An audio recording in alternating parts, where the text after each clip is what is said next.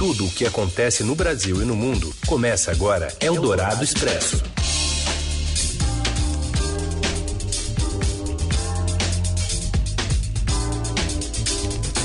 Olá, sejam todos bem-vindos e bem-vindas ao Eldorado Expresso, iniciando mais uma edição com as notícias mais fresquinhas aí no meio do seu dia.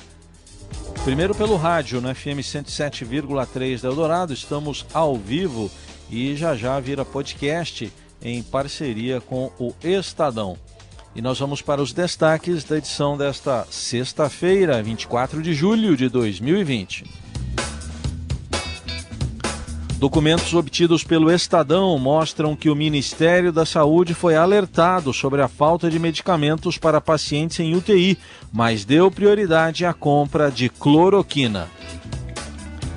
O presidente da Câmara, Rodrigo Maia, diz em entrevista exclusiva à Rádio Eldorado que a casa votará projetos favoráveis ao SUS ainda em 2020. E ainda o cancelamento do GP do Brasil de Fórmula 1 e o adiamento do Carnaval em São Paulo por causa da pandemia. Eldorado Expresso. E o governo federal foi alertado desde maio sobre a falta de medicamentos para UTIs, mas deu prioridade à cloroquina. As informações chegam com o repórter Matheus Vargas. Boa tarde, Carol e Heisen. Desde maio, o Ministério da Saúde recebe alerta sobre a falta de medicamentos essenciais para o tratamento da Covid-19 em UTI, como sedativos e analgésicos usados na intubação de pacientes graves. A pasta, no entanto, só aceitou participar da compra desses fármacos mais de um mês depois desses alertas, mas o cenário ainda é de desabastecimento. Em paralelo, o governo federal turbinou a produção de cloroquina, droga sem eficácia comprovada contra o novo coronavírus, ao ponto de não saber o que fazer com cerca de 4 milhões de comprimidos que estão estocados. Essas informações estão registradas em atas do Centro de Operações de Emergência do Ministério da Saúde obtidas pelo Estadão. Em reunião do começo de julho, foi apresentado que há mais de 4 milhões de comprimidos estocados no Ministério da Saúde e estados ainda querem devolver cerca de 1,45 milhão de doses. Até aquela data, o Ministério já havia entregue 4,37 milhões de comprimidos da cloroquina. Apesar de sobrar o medicamento sem eficácia contra o novo coronavírus, faltam em UTIs analgésicos desde maio o Ministério da Saúde chegou a fazer um acordo para centralizar essas compras, tentar trazer do exterior e até mesmo requisitar os estoques da indústria nacional. Mas até agora não há solução para esse problema. Ontem mesmo, o ministro interino, general Pazuello, confirmou que ainda tenta conseguir descontos para conseguir importar esses medicamentos do exterior. Segundo gestores do SUS que participam dessas reuniões do Centro de Operações do Ministério da Saúde, a primeira reação do governo federal ao ouvir que havia desabastecimento de analgésicos e sedativos foi questionar os dados e dizer que essa compra deveria ser feita por estados e municípios. O que os gestores locais afirmam, no entanto, é que fica muito difícil para cada município ou estado fazer uma importação ou uma licitação dessa durante a pandemia e que o ideal seria o Ministério da Saúde usar o seu poder de compra para realizar uma grande licitação, mesmo que o pagamento fosse feito por esses outros entes. Ao mesmo tempo em que o Ministério da Saúde se negava a dar uma solução para a falta desses sedativos, segundo as atas dessas reuniões do COI, a pasta fazia grande esforço para conseguir produzir a cloroquina. Em uma reunião, em maio, por exemplo, os técnicos do Ministério chegam a ponderar que é preciso ter atenção para não comprar medicamentos e insumos para a fabricação da cloroquina em excesso, pois, caso o protocolo de uso desse produto mude, as sobras do medicamento poderiam até levar a questionamentos. Ainda assim, o Laboratório do Exército, por exemplo, fez nesse ano 3 milhões de comprimidos. Cerca de 1,2 milhão segue estocado. O último lote feito pelo mesmo laboratório, em 2016, era de apenas 265 mil unidades. Eldorado Expresso. O presidente da Câmara, Rodrigo Maia, planeja uma agenda pró-SUS conduzida pelo Legislativo ainda em 2020. Em entrevista exclusiva ao jornal Eldorado, Maia admite que mudou de opinião sobre a importância do Sistema Único de Saúde ao longo da pandemia e que agora organiza a pauta com outros deputados com foco na gestão dos recursos. Maia disse ter convidado a deputada Margarete Coelho, do PP do Piauí, para coordenar um grupo de trabalho que vai preparar um texto pelo fortalecimento e pela modernização do SUS. É, nas últimas semanas eu tenho conversado com um grupo de pessoas, não vou citar aqui não, porque não tenho autorização, organizaram uma, um raio-x nos últimos meses sobre exatamente sobre o SUS. Né? Eu acho que a pandemia mostrou a importância do SUS. Eu mesmo que era crítico, né? É, reavaliei a, minha posição em relação ao SUS. Então fizeram um longo trabalho. Na segunda-feira fiz uma longa reunião para apresentação desse trabalho, mostrando né, as, o que tem de eficiente, as, as, as, as ineficiências do sistema, né?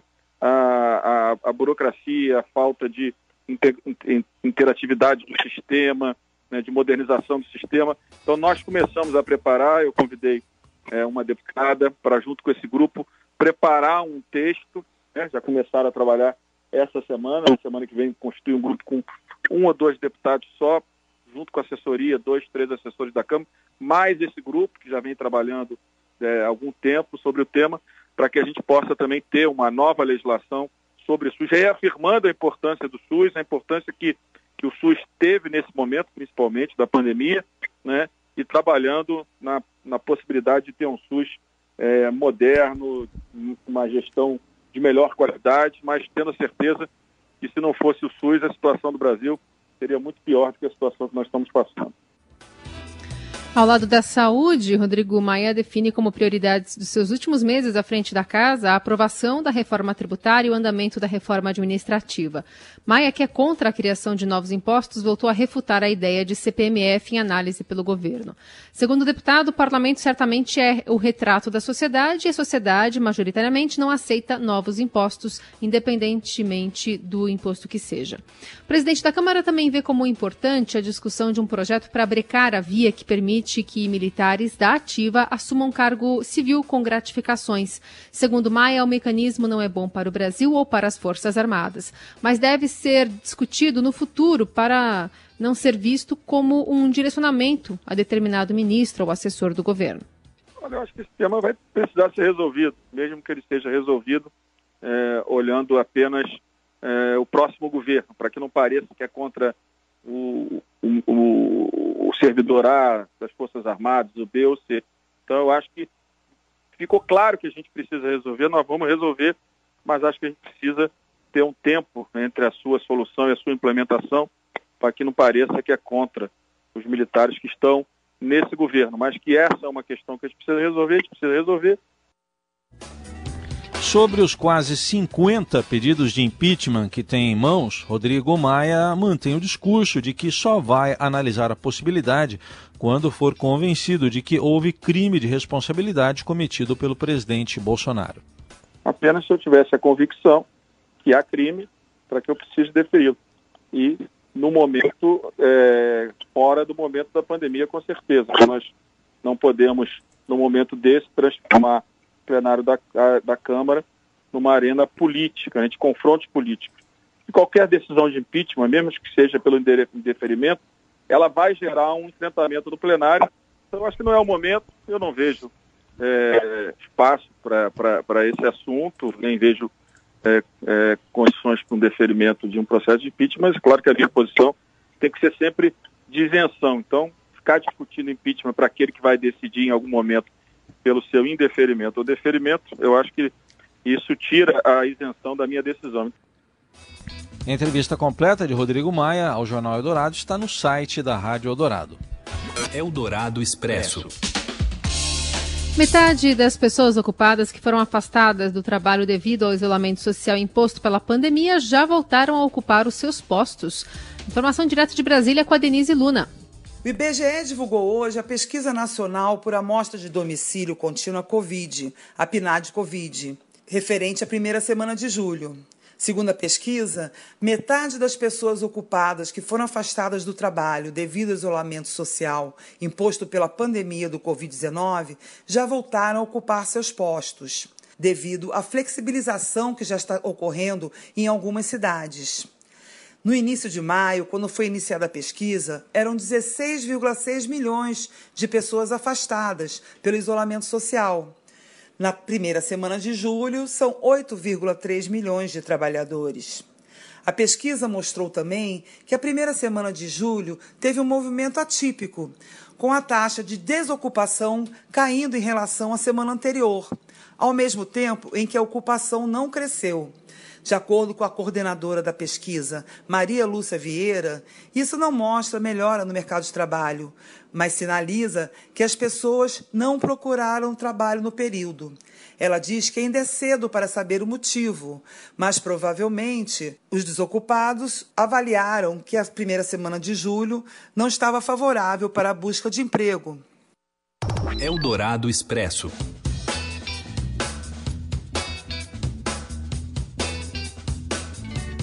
Marca de 84 mil mortos e, mais precisamente, de acordo com o consórcio de imprensa, registra neste momento 84.440 mortos. O número de casos confirmados superou também a marca dos 2 milhões e 300 mil. São 2 milhões 303 mil 661 testes positivos de coronavírus, de acordo com informações do consórcio de imprensa formado por Estadão, G1, o Globo, Extra, Folha e UOL. Esses dados são de agora às 13 horas. Um novo balanço consolidado será divulgado às 8 da noite. E depois das 8 da noite de ontem, em balanços que foram divulgados às 8 da manhã e agora uma da tarde, houve atualização de dados em alguns estados, como Bahia, Ceará, Distrito Federal, Goiás, Minas Gerais, Mato Grosso do Sul, Pernambuco, Piauí, Roraima e Tocantins.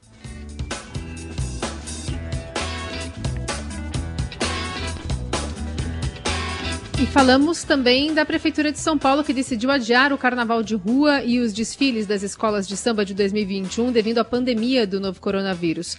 A nova data ainda não foi definida, mas no caso dos desfiles, a Liga das Escolas de Samba propõe que a festa seja realizada no final de maio, em data ainda a definir. A gente vai ouvir um trechinho da fala do prefeito da capital, Bruno Covas, sobre o assunto. É, em primeiro lugar, Queria começar falando da Marcha para Jesus, que estava marcada para o dia 13 de junho. Ela aconteceu através de uma carreata no dia 13 de junho e ela foi prorrogada para o dia 2 de novembro. A organização da marcha já avisou a Prefeitura de São Paulo que não fará eh, a marcha no dia 2 de novembro de forma presencial. Então, nos próximos dias, eles vão apresentar para a Prefeitura de São Paulo um outro formato de organização da marcha. O segundo anúncio em relação ao cancelamento da parada LGBTQI, na cidade. A parada teria acontecido no dia 14 de junho, ela se deu eh, de forma virtual e foi prorrogada para o dia 29 de novembro. Eu também queria agradecer a organização da parada por entender esse motivo, é, esse momento que a cidade vive é, e cancelar a realização da parada de forma voluntária para esse ano de 2020. O terceiro ponto, é, finalmente batemos o martelo e estamos adiando o carnaval do ano que vem. É, nós estamos ainda definindo, tanto com os blocos, quanto com as escolas e com as outras cidades, a nova data que deve se dar a partir de maio do ano que vem. Então, muito dificilmente ocorrerá em junho, porque em junho coincide com os festivais de São João no Nordeste, mas nós estamos agora definindo ou final de maio ou começo de julho para a realização do carnaval na cidade de São Paulo. Portanto, o prefeito falando sobre as principais festividades né, agendadas para este ano e o calendário agora atualizado. No caso do carnaval, ele é um dos maiores do país. Nesse ano, a cidade bateu um recorde de público e do número de blocos, né? Foram mais de 15 milhões de folhões nas ruas e 600 blocos. A prefeitura gastou 36 milhões de reais e houve um retorno financeiro de mais de 2 bilhões de reais também para a cidade. Teve outros eventos que foram cancelados, um deles é o Grande Prêmio do Brasil de Fórmula 1. A gente já já fala mais sobre esse assunto. O governo ainda anunciou a flexibilização da quarentena nas regiões de Campinas, Araçatuba e Araraquara, no interior do estado.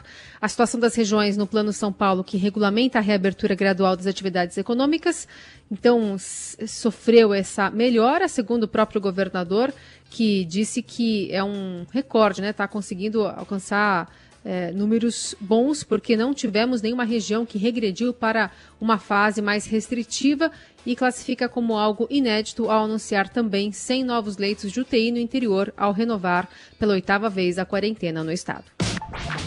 Seu dinheiro em ação. Os destaques da Bolsa. Informações da Júlia Vilchen. Oi, Júlia, boa tarde. Boa tarde, Raíssa, tudo bem? Tudo bem. A gente está vendo que tem alguma instabilidade hoje no mercado. O que está acontecendo? Pois é, hoje novamente a bolsa está operando bastante instável, aí alternando momentos de alta com momentos de queda. A gente tem basicamente aí uma espécie de cabo de guerra entre boas e mais notícias, né? Agora há pouco o Ibovespa estava recuando 0,34% aos 101.943 pontos a bolsa hoje está tendo um dia aí de instabilidade, alternando momentos de alta com momentos de baixa. E agora há pouco ela estava caindo, é, o Ibovespa estava caindo 0,43% aos 101.856 pontos. Mais cedo, o índice chegou até a ameaçar perder os 100 mil pontos, porque a gente tem aí um ambiente internacional negativo. Hoje, as bolsas americanas é, caindo, é, por dois motivos principais, né? Um é, são as novas tensões aí entre Estados Unidos e China. Depois que os Estados Unidos fecharam o consulado chinês em Houston, os chineses anunciaram né, na madrugada de hoje o fechamento de um consulado americano na China também em Chengdu. Então, eles responderam aí na prática. É, já era esperado que houvesse algo assim, mas essa escalada na tensão entre os dois países faz com que os investidores fiquem temerosos de o acordo comercial entre as duas potências acabar azedando. Houve também aí uma troca de farpas aí, troca de farpas na verdade não, né? O Trump andou falando aí que é, não sabe se o acordo comercial é tão importante para ele mais é, nesse momento. Isso deixou aí os, os investidores bastante temerosos. E a gente também tem notícias aí é, de dados de atividade econômica nos Estados Unidos que vieram abaixo do esperado, aí para somar aí com é, aqueles números de pedido de auxílio de emprego nessa semana que também vieram piores do que o esperado, que estão deixando aí os investidores preocupados com a capacidade de recuperação aí da economia americana é, diante dessa crise aí da pandemia de coronavírus. Muito bem, atualizando tudo a Julia Viltin aqui conosco e também no seudinheiro.com. Valeu, Julia, até semana que vem. Obrigada, até semana que vem. Bom fim de semana. Bom, a gente fala agora então de Fórmula 1, porque a Carol adiantou aí, foi feito um anúncio por parte aí do uh, governo de São Paulo e da Prefeitura de São Paulo, mas a Fórmula 1 tinha confirmado antes, já pela manhã, o cancelamento do GP do Brasil, agora oficial. Fala, Robson Morelli. Olá, amigos! Hoje eu quero falar da Fórmula 1. Ai, ai, ai, a Fórmula 1 GP do Brasil não vai acontecer nesta temporada. Isso mesmo, a entidade, a Fórmula 1, cancelou a prova em São Paulo, marcada para novembro, por causa da pandemia do novo coronavírus. Já havia a expectativa, o Estadão já havia informado que não haveria prova de Fórmula 1 no Brasil neste ano, uma notícia do dia 8, é, publicada no Estadão, é, e agora a entidade confirma que não vai haver de fato a competição. Brasil, Estados Unidos, México e Canadá, todos esses GPs foram cancelados, tirados é, da temporada 2020, claro, por causa da pandemia. Todo mundo sabe que Brasil e Estados Unidos são dois dos países aí que ainda lutam para controlar a doença. De qualquer forma, no mesmo comunicado, é, a entidade que cuida da Fórmula 1 oficializou mais três provas é, na temporada: Nürburgring, dia 11 de outubro, dia 25 de outubro também Portimão, em Portugal, é, e no dia, 30, no dia 1 de novembro a prova de Imola, mais três é, competições, mais três GPs é, confirmados no calendário. Lembrando que três provas, provas já ocorreram e agora vai ter a, a começar a prova é, a, a, quarta e a quinta competição na Inglaterra. É isso, gente. Notícia triste para o Brasil, mas a gente já esperava, o Estadão já tinha anunciado isso. Valeu, um abraço a todos. Eldorado Expresso.